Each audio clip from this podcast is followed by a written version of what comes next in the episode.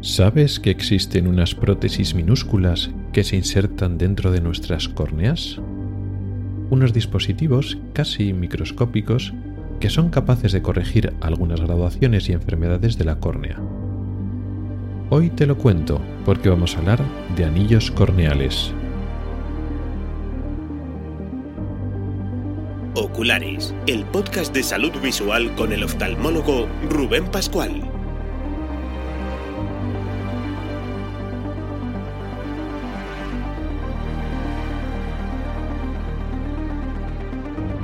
Bienvenido al primer episodio de enero de 2022. Comenzamos.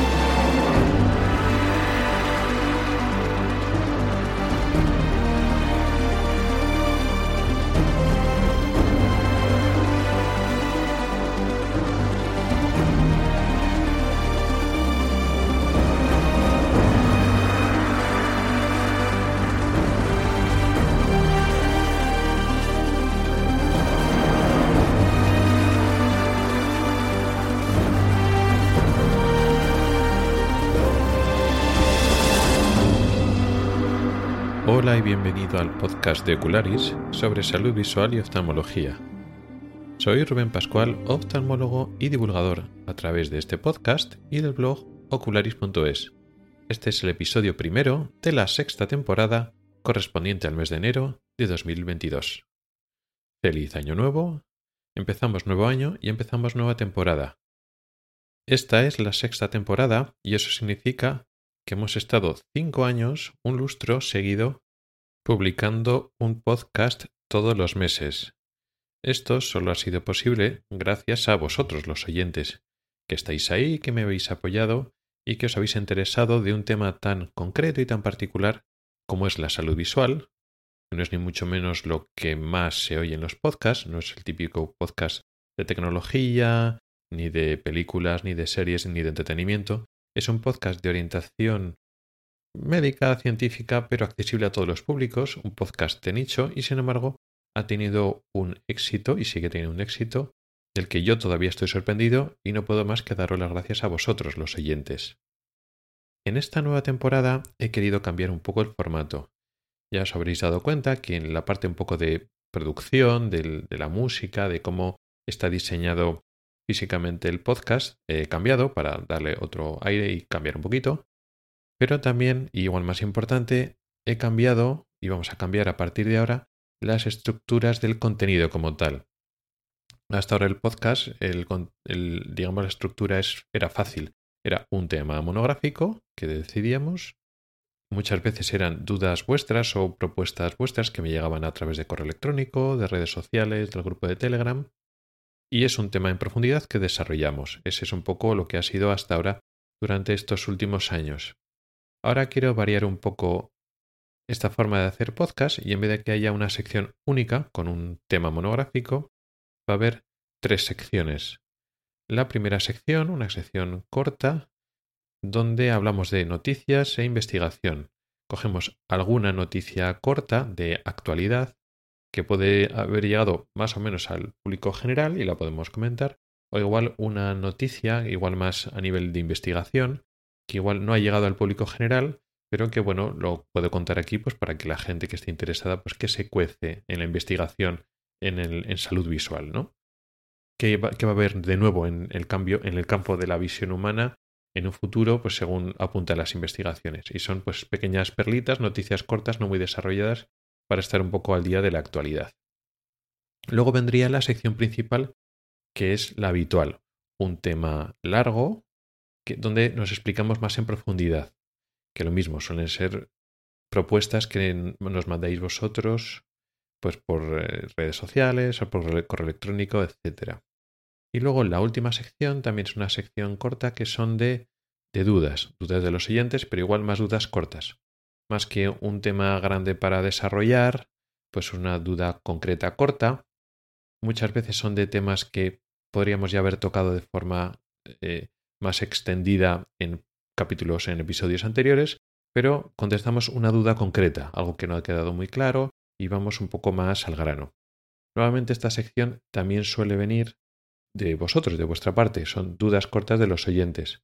Así, según tenéis dudas, inquietudes que me vais mandando, hay algunos temas que son largos, que dan para tema principal, y otras que son dudas cortas que se responden más rápidamente al final de un episodio. Y esas serían las tres secciones en las que van a constar los episodios a partir de ahora. Creo que así es una forma un poco más variada, donde, aunque va a haber un tema principal que nos vamos a permitir el lujo de explicarlo en profundidad, que merece un poco la pena, también va a dar un poquito de variedad a cada episodio.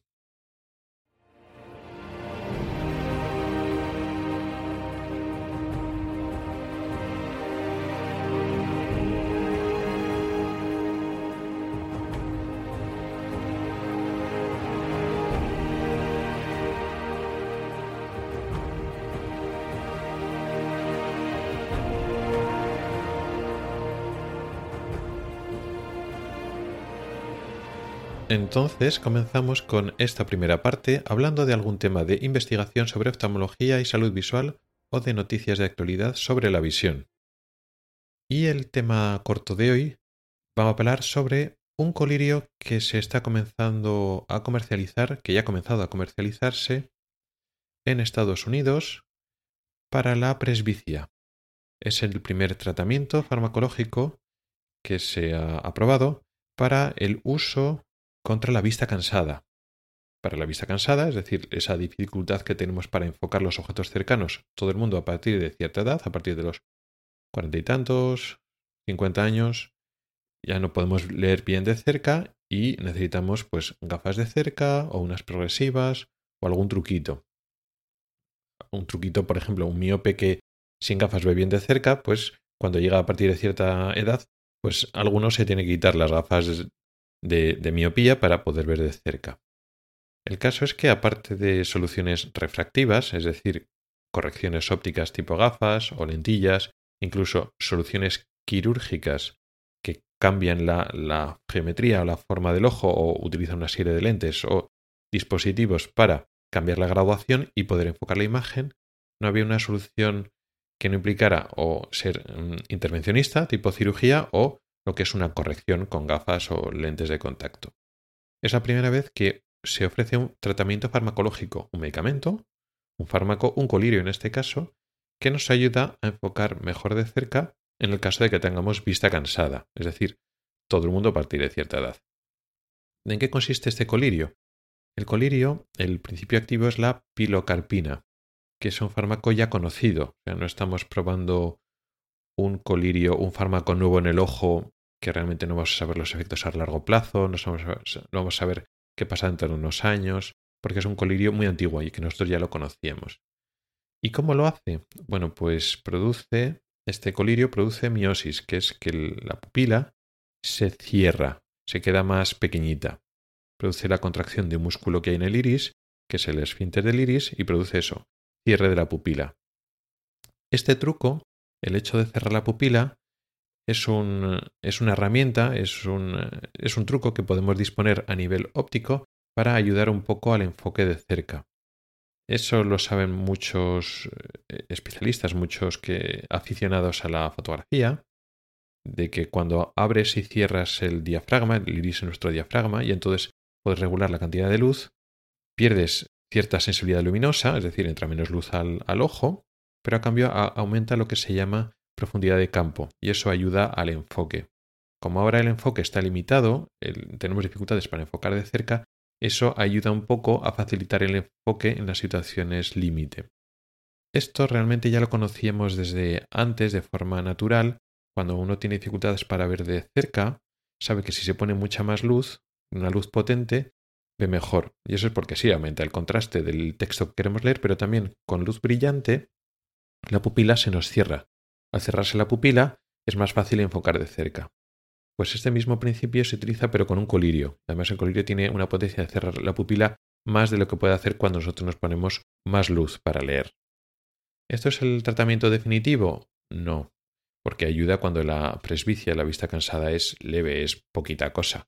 Entonces supongo que cuando tienes cuarenta y muchos, cincuenta y tantos años, la cosa va bien, y supongo que a partir de los sesenta años y a partir de entonces tu vista cansada ya ha aumentado mucho y solo con ayudarle este, esta parte o este poquito cerrando la pupila no es suficiente, pero te da un margen, te puede dar un margen de años que no necesites las gafas o las necesites en circunstancias concretas.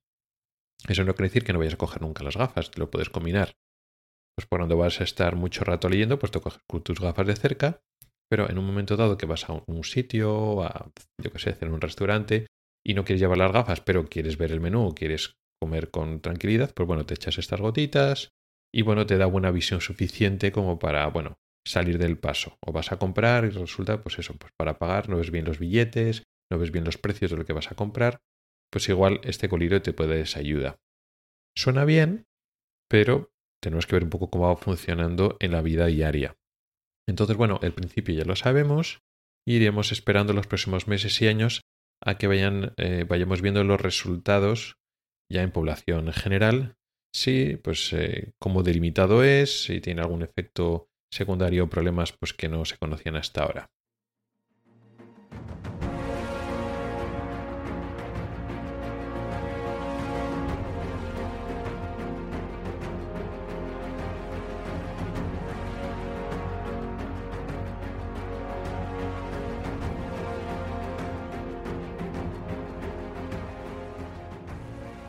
Entramos ahora en la sección principal, donde hablamos en profundidad de un tema. Y el tema de hoy son los anillos corneales. Es un tipo de tratamiento concreto para una enfermedad concreta. Mejor dicho, más que una enfermedad, un tipo de enfermedades, un grupo de enfermedades particulares, que son las llamadas ectasias corneales. Una ectasia corneal es una alteración progresiva de la forma y la curvatura de la córnea. La córnea es ese tejido transparente que tenemos en la parte anterior del ojo. Digamos que es una subespecialización de la cubierta externa del ojo. El ojo tiene como varias capas, una encima de otra, como si fuera una cebolla. La capa más interna es la retina, hay una capa intermedia que se llama la uvea, esa uvea tiene diferentes nombres según la uvea posterior es la coroides, la uvea anterior es el iris y el corpo ciliar. Y luego la parte más externa, el, el estuche protector que protege la zona interna y da un poco forma al ojo, es la esclera, es un tejido rígido, duro, aunque algo flexible, que es blanco, pero esa esclera en la parte anterior, en la parte más delantera del ojo, se transforma en la córnea. Hay una continuidad entre esclera y córnea, pero la córnea es transparente porque tiene que serlo, lógicamente, si no, si, si el ojo fuera opaco por fuera, pues no podría entrar luz. Y la córnea además tiene una curva mayor que la esclera. Esa córnea es muy importante que su curvatura, su forma, sea muy regular y de una forma muy simétrica y de una forma muy precisa, porque la córnea no solo deja pasar la luz al interior del ojo, no solo lo protege ¿no? y lo envuelve y lo cierra, sino que además es una de las dos lentes del ojo, la lente más importante a nivel cuantitativo. Es decir, si nosotros necesitamos aproximadamente unas 60 dioptrías de potencia como lente para enfocar la imagen del exterior en la retina, en la parte posterior del ojo, pues de esas 60, y 60 dioptrías más o menos que se necesitan, cuarenta y tantas, en torno a 45, las ofrece la, la, la córnea y luego después las veintitantas que quedan le pueden, pueden quedar para el cristalino. Con lo cual, y esto va a ser importante hoy, la córnea es una lente que sirve para enfocar la imagen. Y es muy importante que esa lente sea regular, tenga una curva muy concreta y además es simétrica. La córnea perfecta, sin astigmatismo, es simétrica en todos los ejes. Es decir, si tú coges la córnea y la partes por la mitad y haces, digamos, un, un corte virtual, pues vertical, pues las dos partes izquierda y derecha son iguales. Si haces un corte horizontal, la parte de arriba y abajo son exactamente iguales, de una forma igual. Si haces un corte oblicuo a 45 grados, pues las dos mitades también. Si haces a 135, la córnea es simétrica, la córnea perfecta, sin astigmatismo, es simétrica por todos los lados. Si tenemos un astigmatismo normal, el astigmatismo de toda la vida, el que llamamos regular, no es totalmente simétrica en ese sentido. Tiene forma como un poco ovoide, está un poco alargado en algún eje, pero sigue siendo mayormente simétrica. Si haces un corte por el eje mayor, las dos mitades son simétricas. Si haces un corte por el eje menor a 90 grados, un corte perpendicular, también son simétricas. Existen unas enfermedades que lo que hacen es cambiar esa forma de la córnea de forma progresiva. Digamos que sería un deterioro o una degeneración en los tejidos, en las proteínas que le dan esa estabilidad y esa, no voy a decir rigidez porque realmente la córnea es flexible cuando la presionas, pero es elástica. Después de que nosotros presionamos la córnea cuando nos frotamos el ojo, por ejemplo, que esto es una cosa que no hay que hacer mucho, pues eh, la córnea tiene la flexibilidad para volver a su forma correcta, simétrica, buena, para que nosotros sigamos viendo.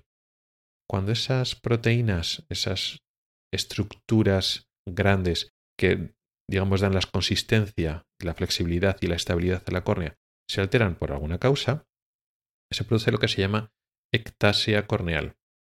Y la ectasia corneal implica que poco a poco la córnea se va incurvando, se va deformando de, forma anómala. Entonces pierde esa simetría. Las ectasias corneales dan lo que se llaman astigmatismos irregulares. Un astigmatismo es la medida de la asimetría corneal, pero los astigmatismos regulares mantienen una buena simetría a, partir de dos ejes, a un eje principal mayor, un eje principal menor, pero cuando hay un astigmatismo irregular, todo eso se desmonta, se pierde la simetría y eh, se, queda la, córnea con una curva totalmente irregular, donde no hay forma posible de conseguir una, un enfoque correcto de la imagen en el fondo del ojo. Claro, depende de lo avanzada que esté la, la ectasia corneal, por supuesto. Pero eso es un gran problema que eh, tiene diferentes eh, tratamientos. Por cierto que sobre este tema realmente ya hemos hablado. Dejaré en las notas del programa un enlace a un episodio anterior del podcast donde hablamos del queratocono. El queratocono es la ectasia corneal más frecuente y la más importante. Pero no es la única. Existen más ectasias corneales. Aparte del queratocono hay otra ectasia, digamos, vamos a llamarlo natural, que se llama degeneración marginal pelúcida. Y luego hay otra ectasia que sería artificial o producida por una cirugía, que sería la ectasia post-cirugía refractiva o ectasia por cirugía corneal o ectasia post-LASIK, depende un poco de la técnica utilizada. Y eso es cuando hemos hecho una cirugía en la córnea para corregir la miopía o el astigmatismo, para que no llevemos gafas, lo que hacemos es quemar perdemos parte del tejido de la córnea. Si por alguna circunstancia hemos quemado demasiado, hemos eliminado demasiado tejido o hemos operado una córnea que previamente no estaba sana del todo y que ya era más débil, pues entonces, después de la cirugía, el tejido, la córnea queda inestable. No queda suficiente tejido como para conservar la estabilidad ya para el resto de la vida, sino eh, queda débil y poco a poco, por, un problema de presión, de que hay presión dentro del ojo, poco a poco la córnea se va deformando. El resultado al final, en el queratocono, en la degeneración marginal pelúcida, en la ectasia postcirugía, es más o menos el mismo. Las formas, el tipo de deformidad varía, por supuesto. El queratocono tiene una forma muy característica, la degeneración marginal pelúcida tiene otra forma muy característica, las ectasias eh, postcirugía pueden ser más variables, pero también. Pero para lo que nos interesa hoy no hace falta que entremos en tanto detalle. Al final, lo que hay que hacer es intentar estabilizar y recuperar la forma normal para esa córnea para que nosotros volvamos a ver bien. Hay diferentes tratamientos. En el episodio que hablé del keratocono los estuve enumerando, incluido lo que vamos a hablar hoy de los anillos corneales, pero no vamos a hoy hablar de los, del resto de tratamientos, pero sí vamos a profundizar en esto de los anillos corneales, porque el otro día lo pasé un poquito por encima y vamos a explicarlo. ¿En qué consiste esto? Bueno, pues sería como meter unas varillas muy pequeñitas en el espesor de la córnea para dos cosas. Cambiar la forma de una forma irregular a una forma más regular y para sujetar, sostener el tejido de esa manera. Sería como meter un andamio dentro de una casa que se está desmoronando o se está inclinando y poner un andamio para ponerla recta, por ejemplo. O por poner otro ejemplo donde entendamos más el concepto este de varilla curva, por llamarlo de alguna manera, pensemos en las tiendas de campaña que son de tipo iglú, las actuales, esas que, nada, que se montan en un, en un periquete. Hay unas varillas, digamos que la, la, tienda de campaña está como plegada. Y luego cuando la despliegas, esas, hay una especie de, de, varillas, pues no sé de qué, de qué material son, pero son flexibles. Y entonces, pues son eh, como semicirculares o tienen forma de arco. Y entonces cuando se extienden, pues la tela queda sujeta a través de ese arco. Esas varillas van dentro de la tela y entonces la, propia tela se queda en su forma, digamos con la forma de la tienda de campaña, gracias a las propias varillas. Esto sería más o menos cómo funcionaría un anillo corneal. Sí que es cierto que la tela de una tienda de campaña no tiene forma propia, mientras que nuestra córnea sí, nuestra córnea tiene una tendencia a seguir ya una forma irregular y lo que hace esa varilla, ese anillo que metemos dentro de la, de la córnea es corregir esa tendencia, esa deformidad y llevar la córnea hacia una situación, una forma más regular. Y estoy hablando de, varillas, pero realmente son sí, como un dispositivo, es una prótesis que es levemente curvada, aunque lo llamamos anillos, no son anillos completos, sería como una sección de un anillo, como un arco que puede ser, pues, eh, ocupar una una parte de circunferencia más o menos, más o menos extensa, pero puede ser, pues eso, la cuarta parte, la, la tercera parte de una circunferencia. Es transparente y es muy delgado.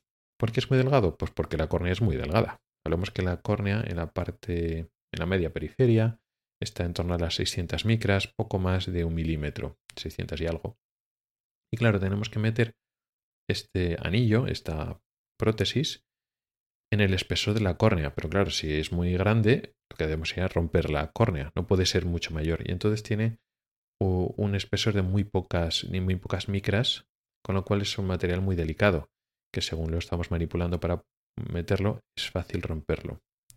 Tenemos que meterlos en el espesor de la córnea y eso tiene su complicación, porque si la córnea mide, por ejemplo, 600 micras, que es eso, un poco más de medio milímetro, pues igual si lo metemos más o menos por la mitad del espesor, te quedan 300 micras por arriba y 300 por abajo, por ejemplo. O sea, estamos hablando de 0,3 milímetros de tejido encima del, del anillo, entre el, aire y, y, el anillo, y luego entre el anillo y el interior del ojo otras 300 micras. Entonces, claro, tiene cierta dificultad el manipularlo y a la hora de meterlo en la, córnea. Hay que hacer una pequeña incisión en la córnea que tiene que llegar hasta medio espesor. No puedes hacer una incisión que perfore la córnea completamente, sino que llega más o menos hacia la mitad del espesor y entonces tienes que entrar y hacer una especie de, túnel por donde tiene que luego tiene una especie de saquito, bolsillito donde luego vas a meter el anillo. Claro, hacer ese túnel es complicado porque si te vas un poquito para arriba, poquitos eso, 200, 300 micras para arriba, pues sales por arriba y perforas. O si vas para abajo, pues perforas y te metes dentro del ojo. O sea que a nivel de técnica quirúrgica tiene sus complicaciones, una cosa delicadita. Una vez lo, lo pones, eso se queda ya en la córnea de forma estable. Y es una cosa que puede, aunque es transparente, puede ser visible a simple vista. Si tú te fijas, es como si hubiera algo, como si fuera un brillo, como si fuera, a veces piensas, pues llevar una lentilla o algo así, luego te fijas, no, no, y tienes, tienes como eso, una, pequeño, una pequeña varita, un, un pequeño tubito muy pequeño transparente que lo metes en, una parte de la córnea. A veces se pone un solo anillo, muchas veces en la parte inferior, a veces pones un anillo en la parte inferior, otro anillo en la parte superior. Eso variando un poquito en función de las necesidades. Luego, el calcular qué anillo necesitas, qué distancia, cómo de grande, cómo de extenso es, también tiene su complicación. Por eso hace falta mucho conocimiento de cómo funciona la física óptica del ojo te basas en una prueba que se hace en la para medir la curvatura corneal, que es eh, una topografía corneal. Entonces, sabes, tienes una idea exacta de cómo es la curva de la córnea y cómo la tienes que corregir y qué curva quieres pretender. Con esto corriges el, una parte importante del astigmatismo irregular o todo, y también incluso puede corregir parte de la miopía producida por esta ectasia corneal. Complicaciones. La mayoría de parte de las complicaciones de esta cirugía ocurren durante la cirugía o al principio, durante los primeros días o semanas. Existen casos más raros de complicaciones más a largo plazo. No es habitual, pero puede ser que el, anillo no se quede de forma totalmente estable y a largo plazo se puede producir una extrusión o salida. Uno de los bordes, uno de los extremos del, del anillo pueda al final protuirse y asomarse por la superficie de la córnea. En ese caso, pues a veces no queda más remedio que quitar el anillo o sustituirlo por, por otro, pero bueno, es, tiene cierta dificultad. Pero por suerte eso ocurre pocas veces. Y lo mismo, el anillo se puede romper, se puede romper durante la cirugía, porque es una cosa muy delicada, pero es muy difícil que se rompa después, digamos, a, largo plazo, porque una vez se queda ahí, pues es una cosa estable. Normalmente, pues bueno, hombre, si te das un golpezo muy fuerte en el ojo, pues se puede romper el anillo, pero también te puedes romper el ojo. Entonces, normalmente no es una cosa que ocurra. Las complicaciones a largo plazo de estos anillos no, les, no suelen dar muchos problemas. Otra cosa es que, a pesar del anillo, la ectasia sigue evolucionando. El anillo no sea suficiente, la ectasia evolucione y entonces, pues bueno, la curvatura vaya cambiando y eso también puede afectar al anillo. Y al final igual el anillo sale pues porque la ectasia ha aumentado.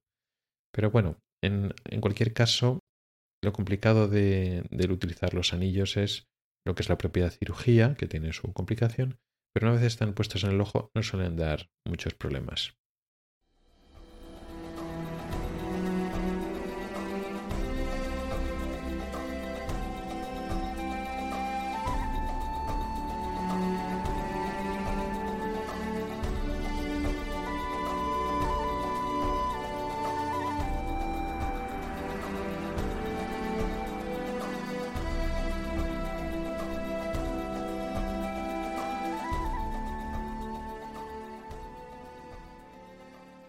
Y encaramos ya la parte final del podcast resolviendo algunas de las dudas que vosotros los oyentes me mandáis. En este caso, vamos a hablar de la presbicia otra vez. Volvemos un poco al tema inicial del capítulo de hoy. No vamos a hablar del colirio de la presbicia, pero sí vamos a hablar de tipos de gafas que usamos para corregir la vista cansada. En este caso, la duda es si las gafas premontadas para la vista cansada son peligrosas para nuestra salud visual y si debemos evitarlas. Es una pregunta recurrente que ya le he contestado varias veces, tanto eh, creo que en el que salió en el grupo y también por de forma individual en algún privado por redes sociales o por correo electrónico. Es una duda recurrente y es lógica. Las gafas premontadas para presbicia son las que no te personalizan en la óptica, sino que tú te las compras directamente pues pues una farmacia, en una tienda de ultramarinos, por ejemplo. Hay muchas tiendas que hay de este tipo que tienes una parte de gafas, ¿no? Gafas vista cansada. Y tienes ahí varias para elegir y tienes más uno, otra, otro estante, más uno, cincuenta, más dos. Y entonces tú te pruebas y tiene un aumento, pues eso, de una dioptría, dioptría y media, dos dioptrías. Y tú te las pruebas y las que te vas te las compras. Estas gafas premontadas tienen la misma graduación en el ojo izquierdo y en el ojo derecho y solo tienen la presbicia, la vista cansada, ese aumento de una dioptría o de una y media, lo que te hayas comprado. Y ya viene eso premontado con tu su montura, las gafas y ya está. A diferencia de las lentes, las gafas que te puedes comprar en una óptica, estas gafas premontadas son mucho más baratas y en algunos casos las, la, digamos, la calidad de las lentes, la calidad en el sentido de calidad óptica, no es tan buena. Eso quiere decir, por ejemplo, que cuando tú no miras exactamente por el centro de las gafas y estás mirando de reojo por la parte más periférica de la lente, en todas las lentes se produce un deterioro de la calidad visual. digamos, se deforma un poquito la imagen en todas las lentes, pero se deforma más la imagen en las lentes, digamos, de peor calidad o más baratas. Si usas este tipo de gafas, digamos, premontadas, vamos a llamarlas baratas, es peligroso para nuestra visión. Eh, corremos peligros de desencadenar o empeorar enfermedades en nuestros ojos. La respuesta corta sería no. En lo que entendemos nosotros como puramente enfermedades, ¿no? supongo que la definición del oftalmólogo de enfermedades del ojo, pues como las clásicas, pues no, estas gafas ni te van a producir ni cataratas, ni desprendimiento de retina, ni degeneración macular, ni nada de eso. Puede ser que estas gafas no te vayan bien, por ejemplo, porque tú tienes una graduación previa y entonces a la hora de ver de cerca, aparte del aumento que necesites, una dioptría, dioptría y medio que necesitas para enfocar de cerca, tu ojo, para ver perfectamente, necesita corregirse también el, astigmatismo, por ejemplo. O hay una diferencia de graduación en los dos ojos.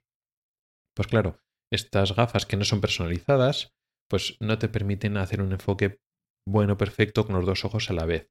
Y ese déficit de enfoque, ese problema de que la imagen no se llega perfectamente enfocada o está un poco distorsionada, o el enfoque no es el mismo de un ojo y otro, al final tu experiencia visual de cuando estás leyendo o viendo de cerca, pues no es la mejor posible.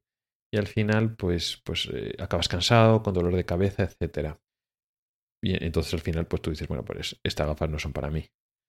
Pero eso no es un, es, no es una enfermedad del ojo. O sea, no estás comprometiendo, comprometiendo tu salud visual a largo plazo.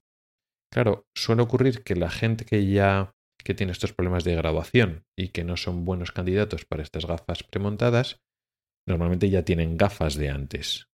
Y si tienen gafas de antes, pues claro, no es que se pueden poner unas gafas premontadas por encima de sus gafas.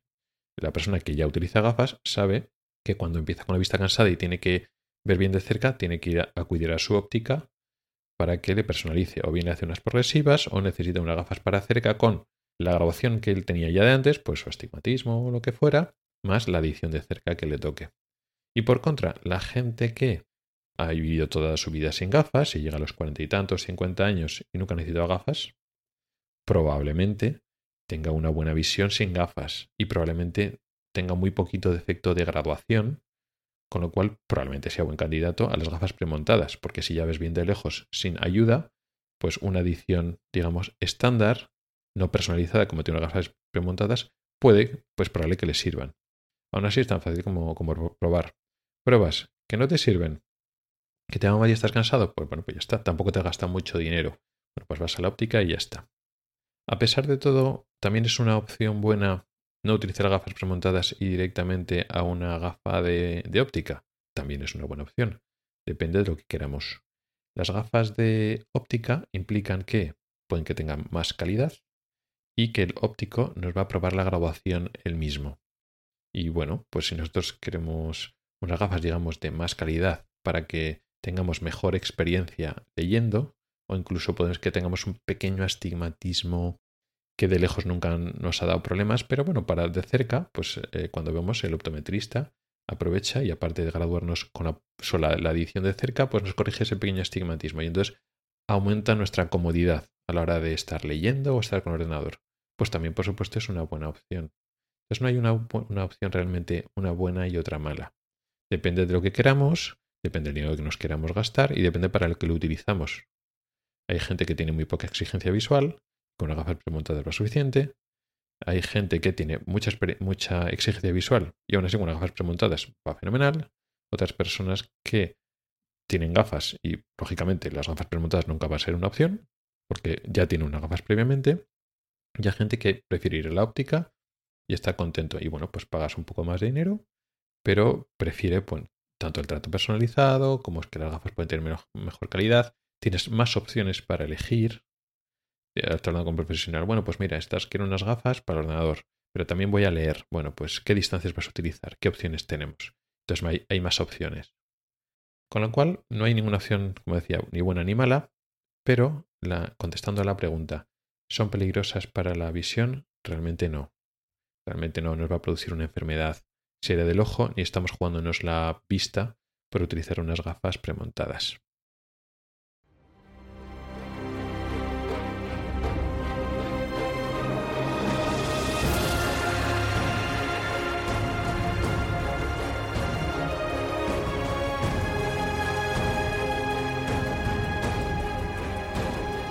Y con esto llegamos al final del podcast de hoy. Muchas gracias por el tiempo que has dedicado a escucharme. Recuerda que puedes contactar conmigo para proponer temas para próximos episodios, tanto temas largos para desarrollar como dudas y preguntas más cortas. También puedes comentar o proponer noticias y temas de actualidad. Puedes escribirme a través de mi correo electrónico que es ocularis.ocularis.es. También puedes hacerlo a través de Telegram, Twitter, Facebook o LinkedIn. En las notas del programa están todas las formas para contactar conmigo y participar Ahí también encontrarás enlaces a artículos del blog y episodios del podcast relacionados con el tema de hoy. Hasta el próximo episodio.